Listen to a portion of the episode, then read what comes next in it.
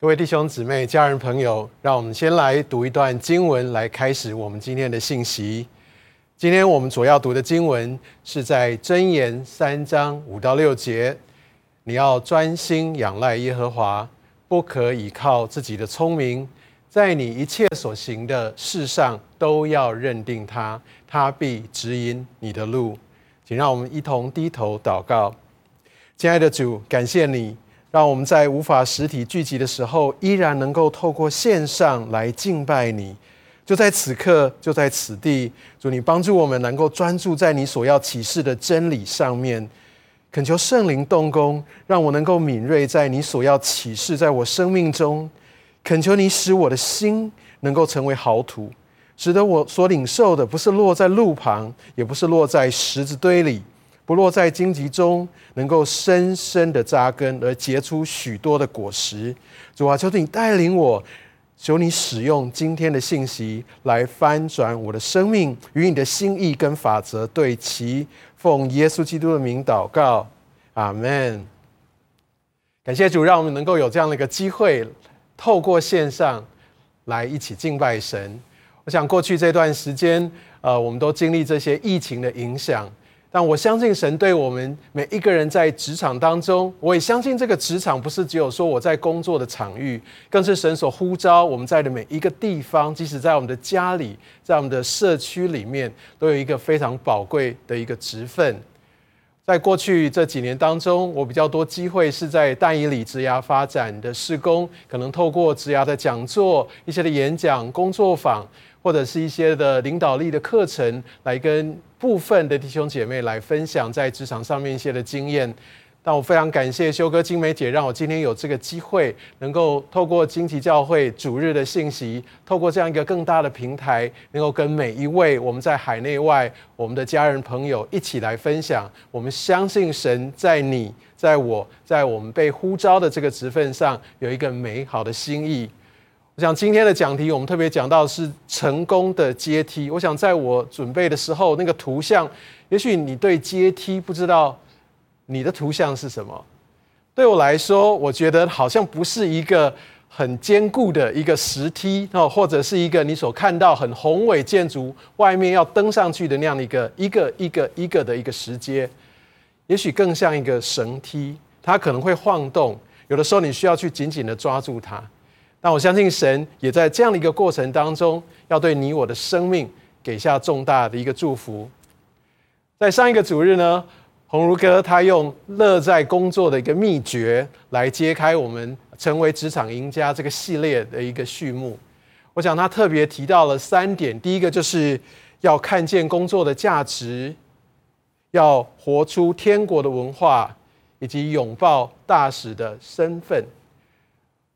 我们相信神也让我们看见工作一个不同的意义，让我们能够进入到他为我们预备的奖赏跟祝福当中。我想今天我会利用一些的时间来跟大家做一些的分享。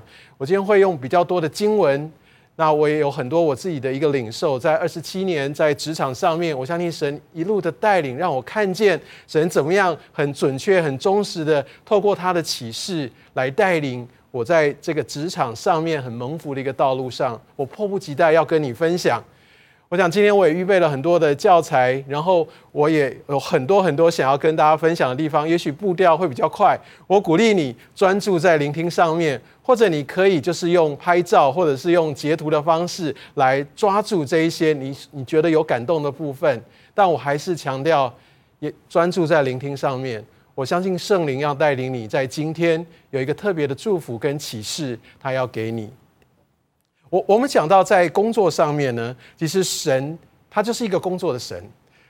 很多人觉得说，哇，工作我就是努力努力努力，到最后我可以退休，我可以终于去做我想要做的事情。但我想圣经的教导不是这个样子。圣经说，我们是与上帝同工的。我想在哥林多前书，保罗也特别说：“你们是上帝所耕种的田地，所建造的房屋。上帝他先开始了创造，他完成了创造，但不是就停在那里。他透过他所创造的儿女，就是你跟我，来持续他的创造。我们在祷告的时候，我们寻求上帝给我们的回应，但上帝往往是透过他的儿女来彼此来分享。我想在主祷文当中，我们常常呃讲到，我们会祷告说：啊，我们日用的饮食今日赐给我们。那上帝通常是怎么赐给我们呢？难道不是透过你我的一个彼此供应？好，也许我可能透过外送的平台得到食物，但要厨师去烹调，要有采买的人，要有接单的人，要有运送的人，甚至要有耕种的人，要有去补货的人，不是吗？这是上帝的法则。所以你跟我，我们都扮演一个非常重要的角度、重要的角色，在这个工作上面。而且，上帝他一个很大的一个一个呃教导，跟他的一个期待，跟他的一个法则是什么？我们彼此服侍，而且我们要大方的给出去。在我想，呃，我们有一段经文非常的熟悉，耶稣他在路加福音，他告诉我们说：“你们要给他人，这样上帝必给你们。”并且会用大号升斗摇云压实，满满的倒给你们，因为你们用什么样的量器量给别人，上帝他也会用什么样的量器量给你们。所以，我们知道上帝透过我们的工作，还有给予他人来祝福，而且很丰盛无比的来回应我们的祷告。当我遵行上帝的命令，要给他人这个命令的时候，这样我就会得着上帝的一个应许。这是什么样的应许？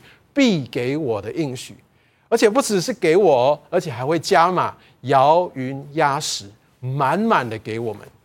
所以，当我们选择跟上帝同工的时候，我们所用的良器就不再一样。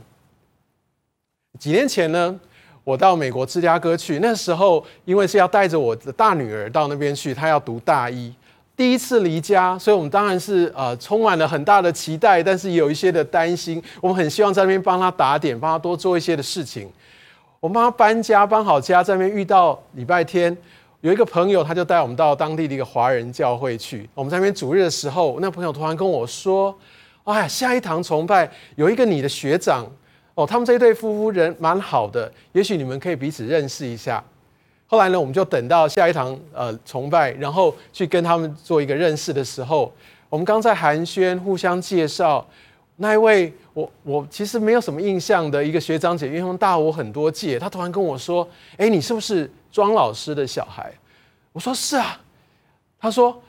以前呢，我们夫妇，我们也是那个学校的学生。我们在学生团契里面，你的父母开放家庭，常常接待我们，常常照顾我们。我们甚至就在那个团契小组里面，我们就相识相恋。我们现在结成夫妻，有一个美满的家庭。我们常常想到过去这一段一个很被照顾的一个生活，很怀念那个时光。哇，你可以知道吗？在那个、那个、那个、那个片刻，我会觉得说，哇哦。神，你真的好奇妙！当我最担心我的小孩可不可以有一个人也可以来帮忙来照顾他的时候，诶，他们夫妻就出现了。而且这个是我的父母当时在多年前他们所做出来，我相信他们绝对当时的意图绝对不会说为着他们的孙子孙女能够有这样的一个安排，绝对不是。我父母所做的，然后在他们的孙子孙女上面能够得着一个很大的一个供应跟祝福。你知道，上帝给我们的供应往往超出我们的所求所想，而且呢，他所出现的一个时间点是我们所没有办法理解的，而且让我们赞叹不已，不是吗？所以你知道，既然这一切的一个法则，这一切的这个关键都操纵在上帝的手中呢，所以我想要带到今天的第一个。我想要跟大家分享的就是，成功的阶梯应该朝向上帝为我所预备丰厚永恒的奖赏。成功的阶梯应该朝向，这是上帝为我是一个独特的一个预备，而且这个奖赏是丰厚，是永恒的。你知道吗？如果我们知道我们所认识的上帝，你知道上帝他会是一个很小气的人吗？他所为我们所预备的奖赏会是如何？今天如果说好，我为你预备了一份很好的一个礼物，我不知道你有多期待。但今天如果是亚马逊的创办人，也是世界的首富贝佐兹哦，他的身价大概是五兆台币左右。他如果跟你说，我有一份非常丰厚的礼物，我要赐给你。我不知道你对我的礼物比较期待，还是对贝佐兹先生的礼物比较期待。你知道我们的神，他是创造宇宙的神，一切的资源都在他的手中。他说：“我有这个丰厚永恒的奖赏为你所预备。”耶稣他有一个比喻，就讲到一个管家、一个才、一个才干的一个比喻。他说他分别按照三个仆人的才干，给他们五千银子、两千银子、一千银子，让他们去为着主人来效力。马太福音二十五章这段经文，他说。过了许久，那些仆人的主人来了，和他们算账。那领五千银子的又带着那另外的五千来说：“主啊，你交给我五千银子，你看，我又赚了五千。”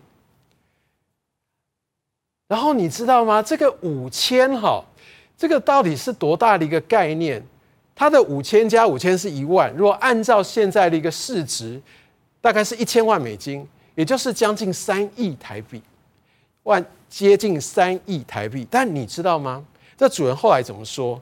主人说：“好，你这又良善又忠心的仆人，你在不多的事上有忠心，我要把许多的事派你管理，可以进来享受你主人的快乐。”我们想一下哦，三亿台币，那个主人说不多的事情，哇，不多，三亿对他来说是不多，那什么样叫做很多？所以你知道主人他的一个财产，他的一个资源是有多多？这就是我们的神，而且呢，他的应许是什么？我要把更多的事、更大的平台要来派给我们来管理，而且可以进来享受那个庞大资产的这样的一个拥有者主人的快乐。我不知道听到这里，你对于上帝所为你预备的有没有一个不同的眼光跟一个不同的期待？你期待得到这个奖赏吗？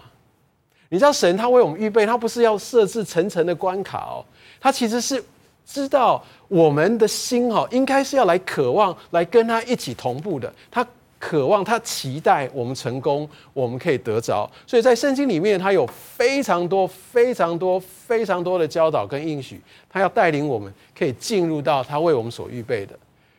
英国的大文学家。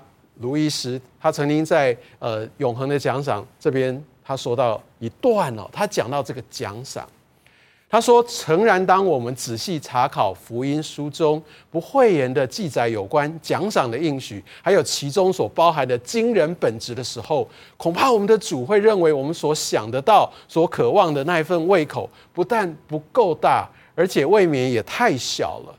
我们真是一群漫不经心的族类，尽管有无限的福乐要赏赐给我们，我们却只会呆呆的追求吃喝玩乐，或者所谓的雄心大志之类的事情。正如一个无知的小孩，只想在脏乱的贫民窟继续的玩耍泥土，而对于人家所提供他到海边度假的乐趣，一点也无法想象。我们实在太容易满足了。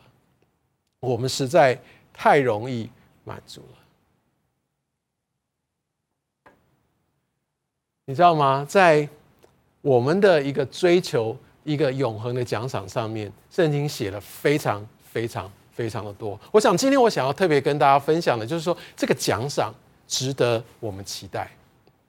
几年前我参加一个跨年的聚会，那里面有一个桥段，就是每一个人要针对明年你的目标要上台去。感谢，然后去宣告，然后大家在下面一起来支持他，一个一个上台。然后当我上台宣告完我的目标的时候，主持人突然中断，他说：“哎，等一下，哎，你的你的那个目标单位好像跟人家不一样，因为别人的单位都是百万、千万，我的单位是百亿。哇，天哪，为什么会差这么多？因为行业的不同。哦，我我不是要说。”呃，这个数字或金额或单位的大小代表你的一个贡献或你的价值，我并不是这个意思。但我想要说，因为行业的不同，它其实它的格局哦，它的高度其实不太一样的。我想要借这个例子来，大家让我们一起来进入说，到底神所为我预备的是一个什么样的？那既然是这样的宽广，这样的一个丰盛，是一个超出我们现有的格局的话，那我相信我们就要来。知道神的法则，我们知道我们在准备考试的时候，我们要知道命题的范围。我们在做一些工作的时候，常常都有一些绩效衡量的一些指标，不是吗？我们就要针对这方面所要努力的方向，有一个确定的一个一个定义，这样我们才可以集中我们的精神努力，可以得着。我想这个是我们都知道的一个概念。那圣经怎么说？保罗他在哥林多前书，他这边讲到说，人们用金银宝石、草木或禾秸，在这根基上建造，每个人的工程将来都会显明出来，因为到了审判的日子，都用火试验个人工程的品质。人在这根基上所建造的工程，若经得起考验，他必获得奖赏；人的工程若被烧毁了，他必遭受损失，自己虽然可以得救，却像火里逃生一样。所以你知道，在这段经文，他告诉我们说，我们都要建造，而且建材是由我们自己哦，我们所选择的。然后第二个，每一个人所做的都会被检视，并且用火来检验，毫不留情。第三，检验的结果将会是天壤之别，而且延续到永永远远。所以我们千万不能够掉以轻心。到大概十三年前，那时候我我我我我想我过去很多很长一段时间在金融业服务，那个时候发生一件事情叫做金融海啸。金融海啸发生的时候，很多人他的投资、他的财富、他的资产，在一夕之间遭受到很大很大的一个冲击。你可以想象，当你准备好了，你要退休了，你一生所累积的这些的积蓄。终于要可以要需要使用的时候，发现化为乌有，你会不会感受到非常的震惊？会想到那接下来要怎么办？你可以想象中，当你进入到永恒的时候，你离开这个世界，你突然发现，你一切所努力的，怎么搞的都不见了，都被烧掉了。你心里你会有什么样什么样的一个想法？你会有什么样的感觉？所以我们要非常非常非常谨慎。我相信保罗他用这一段的一个经文，就是要帮助我们，让我们知道，真正要为着所留存的，我们需要非常的谨慎。那什么是金银宝石？什么又是草木禾秸呢？我想要分享一段，就是在呃提摩太凯勒牧师他所说的。一个，我觉得这个论述是非常的值得我们来被提醒。他说：“如果有任何事物取代了上帝，成为你的快乐、你的生命意义和你身份的根本源头，那个东西就已经成为你的偶像。原本这一些我们的快乐、我们的喜乐、我们的一切，都应该是定睛在神的上面。但是，如果我因为追求别的东西，它就取代了上帝。”我想很多时候，也许我们甚至在做一些的服饰，我们为我们做一些好事，然后我们在做的时候，我们很喜乐。当我们很看到我们因为做这些事情，我们我们我我们很满足的时候，我觉得这都非常棒。我相信神也很喜悦。但有的时候，也许我我其实也常常有这样的一个经验：当我看见这些事情做得很有果效，哎，很多人来给你跟你很夸赞的时候，很赞赏的时候，哦，我觉得心里面那个满足感。哇，就越来越高涨。那特别有的时候，当我做了很多，我发现别人没有看到，或者说我做了很多，但是结果不如预期，甚至有些人给我一些的批评的时候，哎，我开始有一些的不舒服，一些的苦读，开始有一些的沮丧。你知道，这个时候，我我其实好几次被圣灵提醒，这是我要好好来检视，到底我的动机，我是真的为了上帝吗？我是真的能够全然为着我所爱的这些人吗？或者其实到头来，我更在意的是我有没有我有没有被看见，我有没有被满足？我想这个非常值得我们要警惕的。有一位美国的牧者叫陈恩凡牧师 （Francis Chan），他曾经呃写了一本非常有名的书，叫做《疯狂爱上神》啊，《Crazy Love》。他因为这本书，我想很多人认识了他，很多人很被他呃很很火热的爱神、追求神的这样的一个心智跟行动所感动，所以很多人到他洛杉矶所牧养的教会，他那个教会呃发展的成长的非常非常的快速。有一天呢，这位陈牧师他就跟着他教会的领袖说：“我决定要离开，为什么要离开呢？因为我我越来越发现，在教会里面，我的会众好像谈到我的名字次数超过谈论耶稣。我觉得这不对，这不对，焦点已经改变了。后来，Francis 他就离开他的教会，到北加州，到旧金山，到市区里面最破碎的地方，他去服侍那些无家者，去帮助弱势的人。来成立那个小小的家庭的教会，而去年在整个的一个疫情很高涨的时候，他到香港去，他在那边也牧养了很多家庭的教会，去鼓励很多在当地的这些教会的一些领袖跟信徒。曾凡牧师他说：“我们最大的恐惧不应是失败，而是在生命中无足轻重的事情上面成功。我们最大的恐惧不应该是失败。”而是在那些在生命当中我带不走的，根本就是会逝去的，或者会转移我的一个真正应该有的焦点的这些事情上面成功。因为当我专注在这些事情上面的时候，其实我的心思意念、我的努力，我我我所应该本来要得到那个永恒的这些的注意力跟努力就被挪走了。这是我们要非常非常非常谨慎的地方。那你说我应该怎么开始？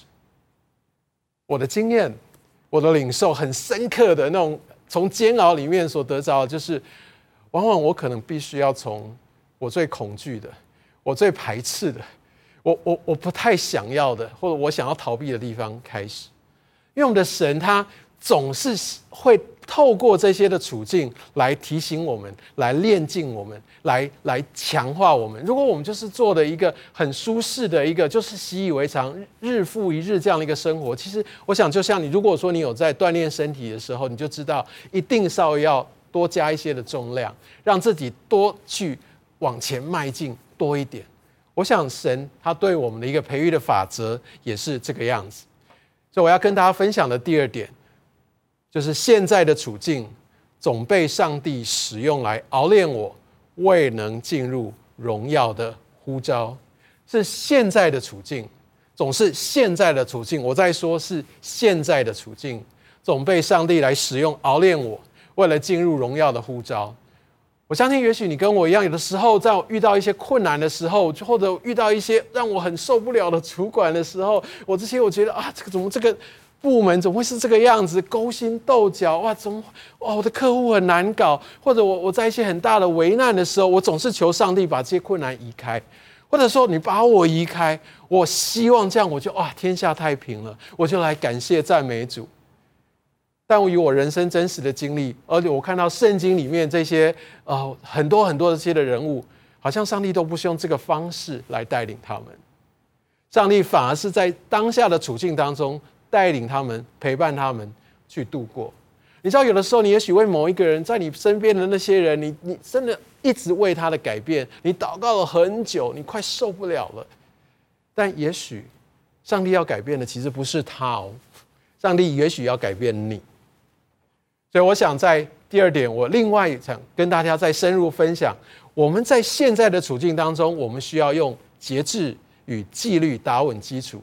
在现有的位置与专业上精益求精，节制跟纪律是一个打基础，非常非常重要，没有办法忽视的。然后我们要精益求精，我们要做到卓越，绝对不是以后等我到了上帝呼召我的位置哦，不是上帝呼召你，呼召我，就是在现在。哦，不跟我想象中的不一样啊！我觉得这个好像没有意义哦。我们等着上帝，他要怎么带领？我们必须在现在的位置跟专业上面精益求精。你知道在，在在圣经里面呢，有一个呃年轻人叫做但以理。但以理呢，他在呃他们的国家被巴比伦所灭，所以巴比伦呢把他们国家里面那些的精英，特别一些的青年才俊，来俘虏到巴比伦皇宫里面去。来让他们接受一个改造的一个一个教育，为的是要让他们成为呃一个能够为着巴比伦王国来效力的这样的一个呃宝贵的人才。那圣经怎么说？在但以理书说，王派定将自己所用的膳和所饮的酒每日赐他们一份，养他们三年。满了三年，好叫他们在王面前侍立。但以理却立志不以王的善和王所饮的酒玷污自己，所以求太监长容他不玷污自己。你知道吗？在在这样的一个一个状况里面，其实但以理他到一个很好的位置，他在王宫里面，而且他比他同族人都高人一等，他有王的这些的膳食，非常非常的优渥，不是吗？但是。但以理他拒绝，他理所当然得到，但他不要。我要说的是，往往这个节制可以从我们本来应该可以得一些很好的事物开始，我选择做一个不一样的决定。你知道在，在我所呃成长的环境里面，其实我的父母也是用这样的一个方式在教育我。而我现在所服务的这样的一个呃，在金融业里面，那当然我我是一个我觉得蛮蒙福的，神给我到一个很好的一个位置上面。你知道我我旁边的这些的同才，哦，我看到交往的这些的很多的朋友，其实他们过得也很优渥，从他们的饮食，从他们所用他们的车子，他们所住的房子，他们出国的一些地点等等等等，都非常非常的好。但你知道在这样的环境当中，无形。无无形当中，你其实会被这样的一个一个氛围，这样的好像这样的一个同侪的压力，你会被影响。你知道，当我们如果说觉得这也没什么不好，我我也都 OK，我可以享受得起，或者我我就争取多一点。你知道，这个会影响到我们的价值观，这个也会让我也许花更多的心力在想要去追求这样的一个享受。你知道，我们的一个方向跟我们一些的重点就会受到影响。其实我也会在这方面，我很刻意的，在我所穿的衣服，在我所住的房子，在我所用的车子，在我们在旅游的地点、所住宿的地方，等等等等，我会刻意来操练节制，刻意操练节制，这个也非常影响，也祝福到我的孩子。当他们可以开始要自立，开始要在外面打理自己生活的时候，他就不会被过去的一些的很优渥环境的一些的享受所绑住。你知道，当我们操练这个呃节制的时候，可以帮助特别让我们在一些困难的时候，或者财务被挤压的时候，我们就不会觉得那样的一个辛苦，那样的一个过不去。而且，或者在我一切都很顺利的时候，我不会有太多的心思在追求那些其实不太有意义的事物上面。你知道在，呃加拉太书五章二十二、二十三节这边讲到圣灵的一个果子，圣灵所结的果子就是仁爱、喜乐、和平、忍耐、恩慈、良善、信实、温柔、节制。节制是最后一个，就是一个总结。你知道这里面每一个都是操练而来的。爱，爱不是自然的感觉。爱是我就是决定一个意志上面的一个决定，喜乐不是我觉得快乐很顺利我才会快乐，不是，喜乐是在各样的处境当中我决定有一个喜乐的态度，和平纷乱里面我有一个平安，忍耐我想更不用说了，恩慈我明明被不公平的对待我还是决定要恩慈对待，我要良善，我要信实，我要决定温柔。但这一切的总结在于节制。说，我要我想要跟大家说，恩赐是上帝所赐下的，也就是圣灵会带领我们，让我们也许可以开始潜藏，然后开始往一个操练的一个过程里面走过去。果实是需要培育长成的，所以神给我们的法则永远都不是一下子就到位，都是一个过程，都是一个过程。所以我们要结出果子。我想耶稣也也。不断的跟他门徒说：“你们要结出果子，你们是葡萄树，你们要结出果子，要连着它结出，自然就结出。没有，那是努力的，连结的，那是有一个过程的，需要等待的。你知道吗？其实，在这个这个节制之后，还有一个纪律，不断的一个一次又一次的决定要去练习。在保罗在哥林多前书这边说，参加比赛的选手要接受严格的训练，以求赢得。”桂冠，但这个桂冠终必朽坏。我们要赢得的却是永不朽坏的桂冠。因此，我奔跑不是漫无目标，我击拳不是打空气。即使为了一个其实很快世人就会淡忘的这样的一个锦标，这样的一个一个奖一个奖牌，他们都会竭尽全力去努力、去操练、不断的去锻炼了。更何况，这个是永不朽坏的，这是我们要所赢得的。哦，也许你说啊，怎么会是这个样子？不要不要忘记，这是圣经所说的，我们要去赢得的。神有把这样的一个桂冠、这样一个冠冕为我们所存留，他希望我们，而且我们要赢得。你说啊，那我要很苦，对不对？不会，因为圣灵他要带领我们，会有这个锻炼的一个过程。但是我相信我们要有这样的一个目标，他需要透过节制，他需要透过纪律来打基础。你知道，在圣经里面，另外有一个人叫做大卫，我相信大家都很熟悉他。大卫其实他的本业在成为君王之前，他是一个牧羊人。那个时候呢，呃，大卫他因为他的父亲耶西叫他去呃保罗扫罗王的军队里面去探望他三个哥哥，因为他不知道他们最近状况怎么样，那他就到了那个军营里面。发现他们正面对非利士人对他们的一个校正，很大很大的一个威胁。那时候非利士人派了一个大巨人哦，那个巨人叫歌利亚，他身高三米，他身上穿的那个盔甲和那个铜盔就重达将近六十公斤，非常孔武有力。他就对着呃这些这些以色列军队来校正，来挑衅，没有人敢去迎击。但大卫他说：“哎，怎么可以这样？你怎么可以来侮辱？你怎么可以来这样子对着？”这个永生神的这样的一个军队来校正，我要来跟他对阵。那时候扫罗听见了，就把大卫找来。撒母耳记上这边怎么说？大卫他就对扫罗说：“你仆人为父亲放羊，有时候来的狮子，有时候来的熊，从群中衔一只羊羔去，我就追赶他，击打他，将羊羔从他口中救出来。他起来要害我，我就揪着他的胡子。”把他打死。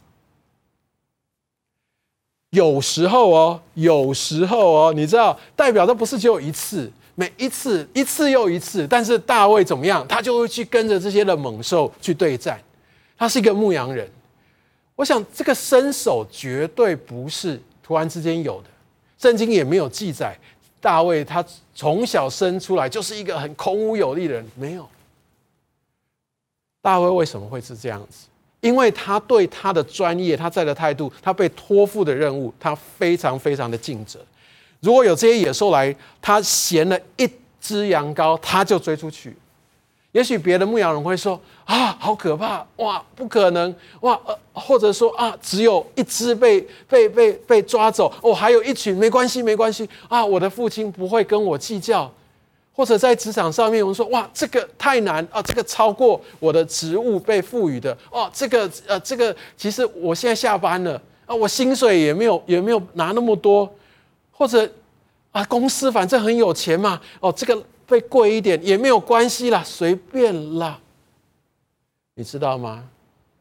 我们在我们所被托付的事情上面，我们怎么样去面对，我们怎么样去回应，就带来一个。极为不同的一个分野。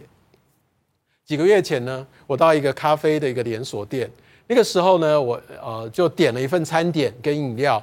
那因为我有一些累积的一些点数，就过两天就到期了，所以我跟他说，呃，我想要这样这样点，然后我要用我的点数来折抵。那他们也说好。后来在结账的时候，他按到最后，他突然跟我说：“哎，先生，呃，你点了这个餐点，我没有办法用点数来帮你折抵。”哎。我说啊，是这样子吗？我心里有一点纳闷，因为我前两天在另外一家分店，其实也点了类似的东西，也是用点数。但我想哦，可能是因为我点的餐点不一样，或者他们有什么样不同的办法。我我想想，我就说好吧，那算，不然我把那份餐点退掉好了，因为我还是想要把点数来来赶快使用掉。然后他就跟那个结账的员就跟后面的那一位准备餐点的人说，那主任餐点人说。但是我已经加热了，然后他就跟我做一个转达。但是你的餐点已经加热了，我其实听了心里面一开始我有点点不太舒服了，但是后来我沉默了一下，我就说没关系，那算了，那我付现，我付现。那后来那个准备餐点人突然就跑到前面来说：“先生没有关系，如果你决定哦你要退掉，我虽然加热了，我还是可以帮你退。”我说：“啊没关系，你都已经加热了啦，哦那我我我就付现好了。”后来呢，我就其实心里有点闷哈，我就拿着这个餐点就到座位上，然后祷告完，然后我就开始吃，吃了两口，那个准备餐点的店员突然出现在我的前面，他跟我他就跟我说：“庄先生，呃，我我刚已经搞清楚，其实我可以另外用一个方法来帮你用点数来折抵，请你把卡片给我，我我帮你来处理哈，我可以帮你来退来退款，然后来帮你把这个点数做一个折抵，你就交给我，没没有问题。”然后我就把我的卡片给他，就完成这件事情。其实我在等候的过程当中，我心里面有一些的感触，我就想到，哎，这个两个不同的店员，不同的反应。那我想到后面这个人，他还主动的来跨出，他原他是准备餐食的哦，然后他来跨出来，来跟我做这样的一个服务。我相信他也透过这样的一个服务，他也学到，哎，下次可以怎么样来处理，有一个新的一个方法。而他的这个举动，其实也挽回了客户的心。而他这样做挽回了客户的心，也祝福到他所服务的这家店。你知道吗？这个都在于说，我到底会不会愿意在面对这些状况的时候，我愿意多走一里路，我愿不愿意站在我所服务的对象、我所托付的这些的工作上面，我愿不愿意多做一些事情？你知道，在因为我在金融业，我们也把自己自诩为服务业，所以我们有很多很多的一些的状况要面对客户，客户的一些的问题，甚至有的时候要处理客诉啊，客户的一些的投诉。我发现，在很多时候，我们我们有一些流程上面，或者一些很很很多的一些精进的时候，往往那个是来自于我必须从客户的投诉里面，我来找到问题，我来处理问题。你知道，也许有一些人他会觉得说：“哇，客户，我们要一个投诉的一个一个处理方法，我要怎么应付？哦，这一些的 OK，好，这些很多很多这些的一个方式，总觉得就是应付掉，有一个好的说法，让他不不要再来找我们。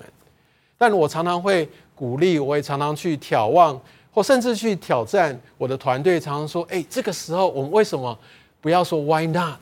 我们借由这个时候，借由这样的一个机会去审视我们的流程，有什么东西可以做得更好的地方？就算客户有的时候觉得哇，这样有点繁琐，觉得这样的一个诉求不不尽合理，但我们也可不可以来看看，一起跟其他的部门也做一个协调？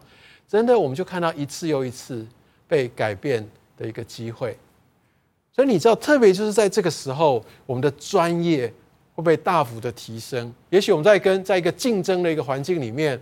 我们的脱颖而出，就是在这些的细节上面。你知道，在很多流程上面，我会抓的特别的仔细，因为我们总希望，你知道，很多时候我们不容易有一个很大跨大步的一个创新跟突破，来遥遥领先对手。但在这些细致的事情上面，我们可以领先。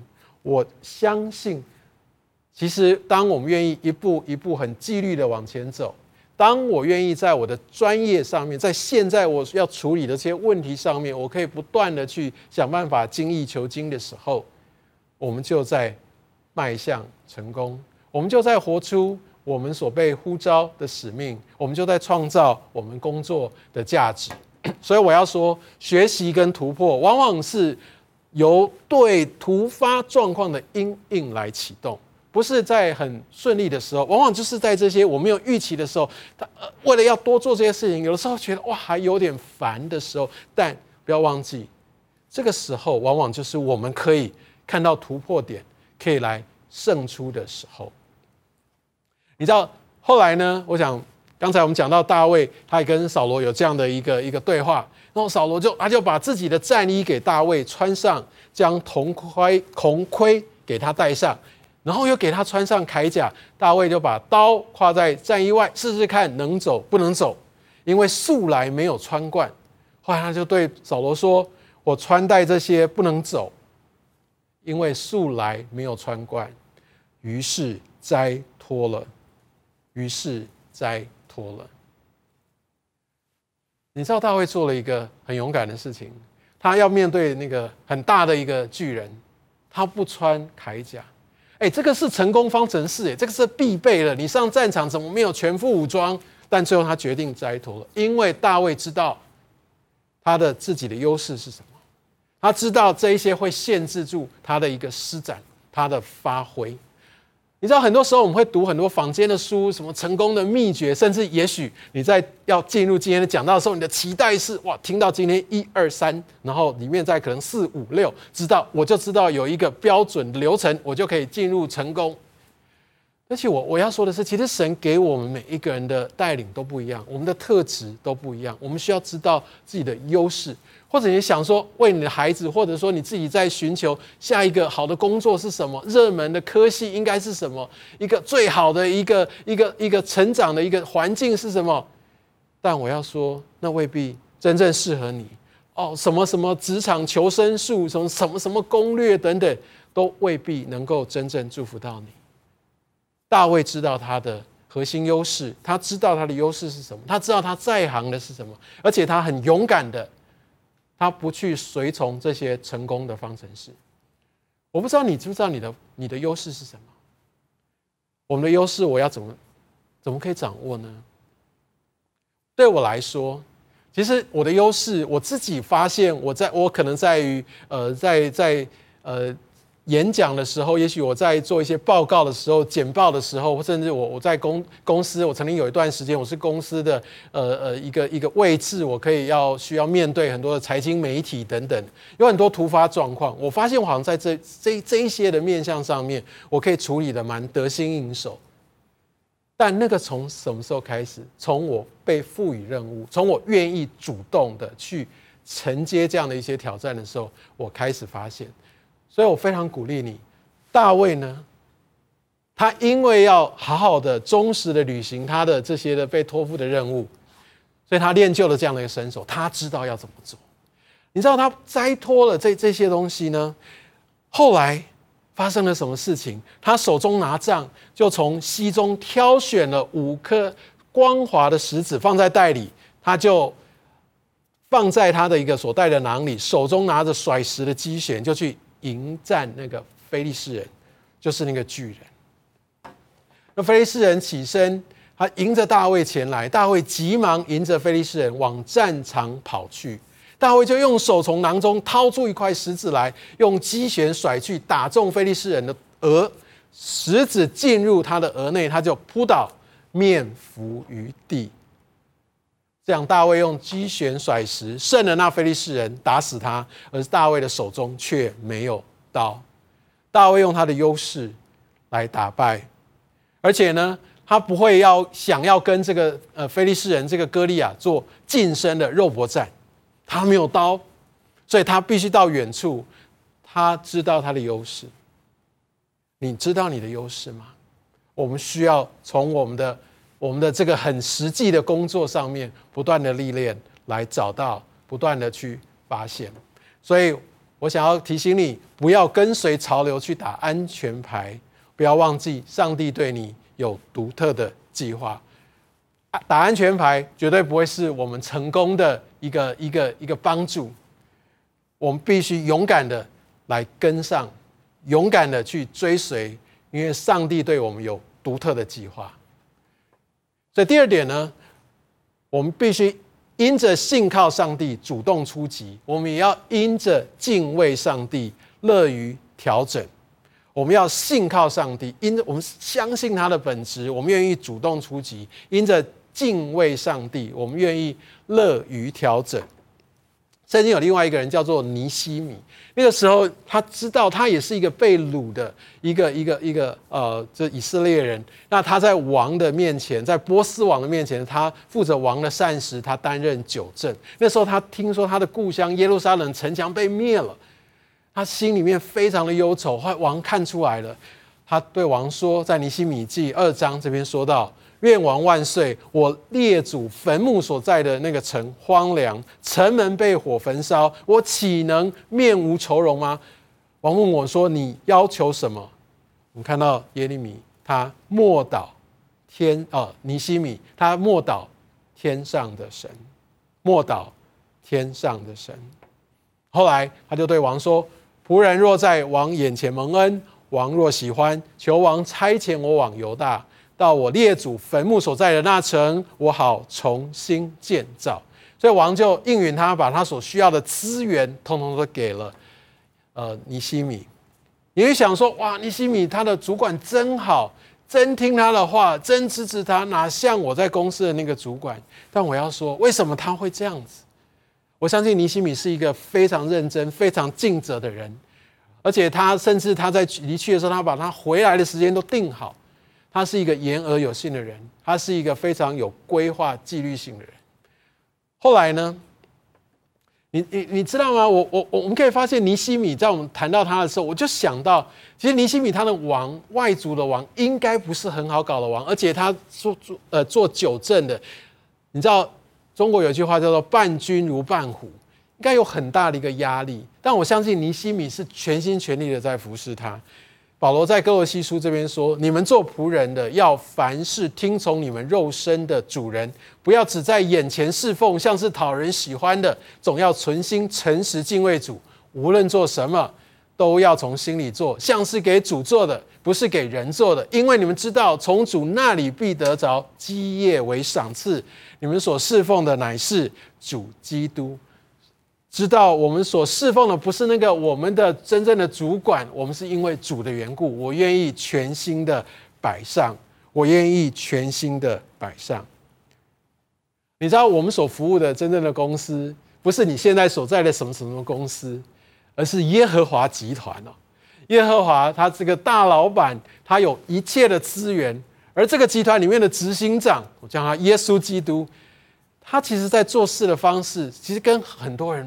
所想象的不一样，他其实在一个非常重要、非常高阶的一个位置，但他对门徒说：“耶稣对这些门徒说，外族人有君王统治他们，那些统治者被称为恩主，但你们不可这样。相反，你们中间地位最高的，要像最卑微的；做首领，要像服侍人的。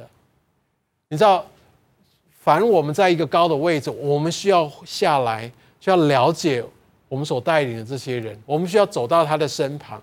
我相信，也许你在公司你是主管，当然有的时候我们会用很多的餐会，我们开到 KTV，我们有很多很多的交易的方式来拉近我们的感情。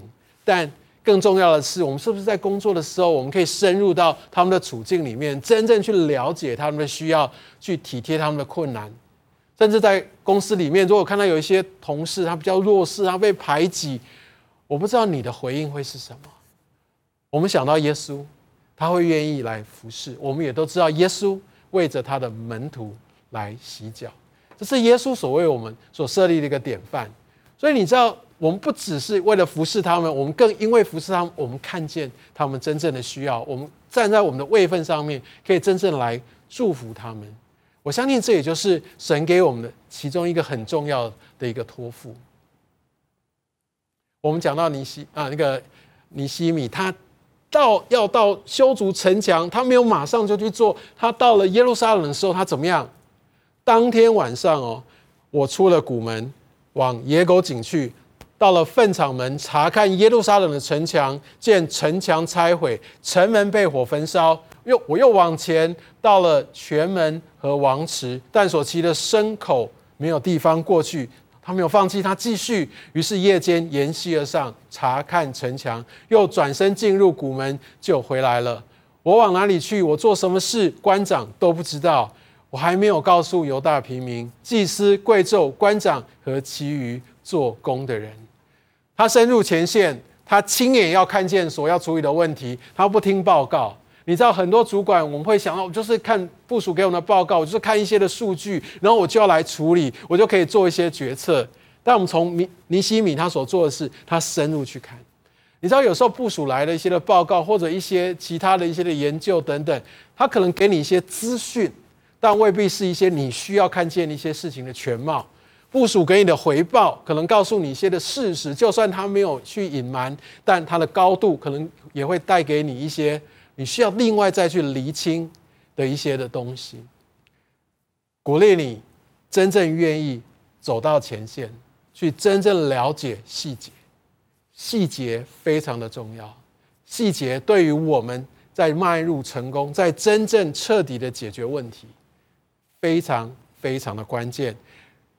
哦，我们知道尼西米他没有。就说啊，我要一个排场，我就是一个被赋予任务的人，所以你们先要帮我打点。你知道，有的时候我们会去长官出巡，很多东西都被打点好，但尼希米没有。当下第一个时间独自暗中去把这些事情他看得清楚，所以接下来他就可以做出非常勇敢、非常独到的一些的决定，而且坚持到底。后来呢，修造城墙的、扛抬材料的，都他们都怎么样？一手做工，一手拿兵器。以路月二十五日，城墙修修完了，共修了五十二天。强敌环伺之下，很多的这些的威胁恐吓当中，只花了五十二天，他就完成了他被交办的任务。所以从尼西米上面我们可以看到，他是一个诚信的人，他有规划，他有远见，而且他还很有执行力。我们都知道林书豪，他我想他除了林来疯之外，他其实过去这一段时间，哇，这个风很多很多的一些的困难跟挣扎。过去这几个月，他也在美国发展联盟，很想要重返 NBA，好像到目前为止，上帝并没有开路。他这样说：“如果上帝要我做一位板凳球员，我在坐板凳时为我的队友加油打气；当我下场打球的时候，我就尽全力打好。倘若我在低潮里，我仍然喜乐地保有一份敬虔的态度。我找到身为篮球员的目的，不只是得。”得到个人的成就，更是依靠信仰，并且用我的角色去启发别人。无论情况如何，我都是被上帝所爱的。我都是被上帝所爱的。林书豪给我们的启示，给我们的提醒是：在什么位置上，我都全力以赴。我把我最好的献给神。所以今天的最后一点，我想要跟大家一起来。分享就是上帝的话语是通往成功的唯一指引。上帝的话语是通往成功的唯一指引。我要殷勤持守，不懈怠。在箴言三章五到六节，我们一开始我们有读到，我们要专心仰赖耶和华，不可以靠自己的聪明，在一切所行的事上都要认定他，他必指引你的路。神不出错的，他的时间点也是精准的。我们不要依靠自己的想法期待，我们就是认定它。我记得我在多年前，我在要转到金融业的时候，那是我完全没想到的路。我甚至从台中要到台北去，然后我一个很特别的一个带领，但我祷告有这样一个领受，我很感谢我的太太红华，她也全力来支持我这样一个转换。然后我想在那在这当中，我其实也付出很大的努力。我每天晚上我要看很多很多的报告，然后。我来做这样一个转换，但我后来发现，我过去这些好像感觉上不相关的这些的经验，都带来我一个好像在这个新的领域里面很很独到的一些竞争的一些的优势。我还记得我那时候到台北工作了一段时间，那有一个朋友跟我说，有一个外商银行，它有一个还不错的位置，你要不要去试试看？然后我就我就去呃去面谈。我被拒绝的很干脆，他们跟我说我这个位，他通常这个位置要十年以上的经验，你根本差太远了。我说，但是我有其他其他的工作经验。他说，no，你不够格。好吧，我就回去了，我就继续继续做好我我当下所做的工作。不到一年，另外一个朋友跟我说，哎，这这另外一家外商银行有一个更高阶的位置，你要不要试试看？哎，前面才被拒绝没多久，就说我还差太远。后面这个我不知道，如果是你的话，你会想要去试试看吗？但我那时候就祷告，我求神，这一句经文就出现了。我觉得好像神里有一个特别给我的一个感动，要我去尝试。我就觉得好吧，被拒绝也没关系，主啊，我就是认定你，我就是认定你。一般来说，在外商一个高阶主管的位置，往往要经过好几层的一个面试，好几关，有的时候超过要三个月的时间。但我在应征那个时候，很特别的是。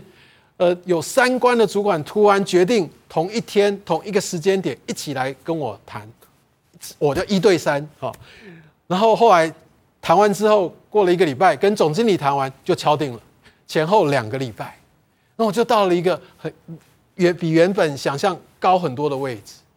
我在金融业其实跟我的呃一些同才比起来，我其实是慢进去这个产业大概八年。但神还是很祝福我，让我在我大概三十八岁的时候就到了一个很有影响力的位置。我我觉得真的感谢主，当我愿意有这样的一个一个呼召的时候，当我愿意看见神，我有有有开打开一些机会的时候，我选择认定他，我选择认定他。而且在在我抓住的时候，我想在呃希伯来书这边也，我觉得一个很宝贵的一个提醒，愿你们个人从始至终表现出同样的殷勤，以便对所盼望的有完全的把握。对所盼望的有完全的把握，因为我们相信这是神所赐的，这样你们就不致懒散，可以效法那些凭信心和忍耐承受应许的人。因为我们知道这条路是确定的，所以我就会竭尽全力，我不会三心二意，所以我就会殷勤去做事。殷勤绝对是我们要踏往成功之路很重要、很重要的一个态度跟行动。所以我想要跟大家说，对上帝的渴慕是步向真正成功的关键。要进入成功，不可能只需做量力而为的调整，而没有生命的淬炼。这不是绝对不是一条容易的路。但神啊，爱我们，他也知道不是说我们自己可以做得到，而是他已经为我预备了这些的恩典跟力量，有圣灵的带领，让我可以一路走上。成功的阶梯不是摆着供人观看的，而是要爬上去的，而是要爬上去的。我想在今天，我透过这一段的时间来跟你分享，我为着你刚才一直到现在专注的聆听，我为你感谢主。我相信神今天有很丰富的一个应许，跟有一些很深的一些一些的启示，他要给你。我想过去这段时间，也许你所听到某一些地方。特别，也许有一些你觉得不太舒服的，有比较刺耳的，因为我过去的经验，也许那正正是神要开启你，要来启示你的一些的地方。因为一些你已经觉得很对、很有道理的，你已经有了。我鼓励你花一些时间，为着那一些你不舒服的地方来祷告。我相信神他要来大大的来光照你。我们一起低头来祷告，亲爱的天父。感谢你透过今天的信息，让我知道你对我的人生有美好的计划，你为我预备了永恒丰盛的奖赏。求你帮助我，让我，让我，让我对我现在的处境来选择信靠你。主啊，我知道你是我的盼望，我知道你是我的力量。求你帮助我，透过对你的敬畏、对你的爱跟信心，产生新的盼望。愿圣灵来帮助。来带领我，让我能够得着真正的自由跟坚持不懈的动力。我感觉到好像在这个时候，上帝要透过今天的信息来眺望你。特别有一些，你也许你觉得你已经停滞许久，你也跟神为了你的需要来祷告很久。那我觉得今天上帝他要来鼓励你，在他的话语根基上面来建造。他鼓励你耳朵要打开，你要听；眼睛要向四方来看。来面对这些世界上一些的成功的法则，你要用上帝他的真理来分辨。对一些别人给你的建议跟批评，要用谦卑柔软的心来面对，愿意来调整。要像用像但以理一样，用节制来分别为圣。找属灵的家庭来跟你一同守望，一同征战。这条阶梯对你来说，也许就是那个绳梯，需要很努力的去抓住，但上帝。他与你同在，他是你的力量，他对你的应许没有改变。我想在我们当中，也许有些人你还不是基督徒，你还不认识耶稣。如果今天这篇信息对你有一些的感动，特别在于说，好像诶，这位上帝要带领你进入一个真正不受时空背景撼动的一个成功，而且他有一个真正永恒的奖赏要赏赐给他的儿女。如果你有这样的一个感动的话，其实你只要愿意打开你的心，接受耶稣，你就可以让他来带领你经历这些生命的改变。如果你愿意的话，你可以跟我一起来做以下的祷告。亲爱的主耶稣，我过去并不认识你，但我想要经历我刚才所听见那丰盛荣耀的生命。现在我愿意打开我的心，邀请你进到我的心中，做我的救主，做我生命的主宰。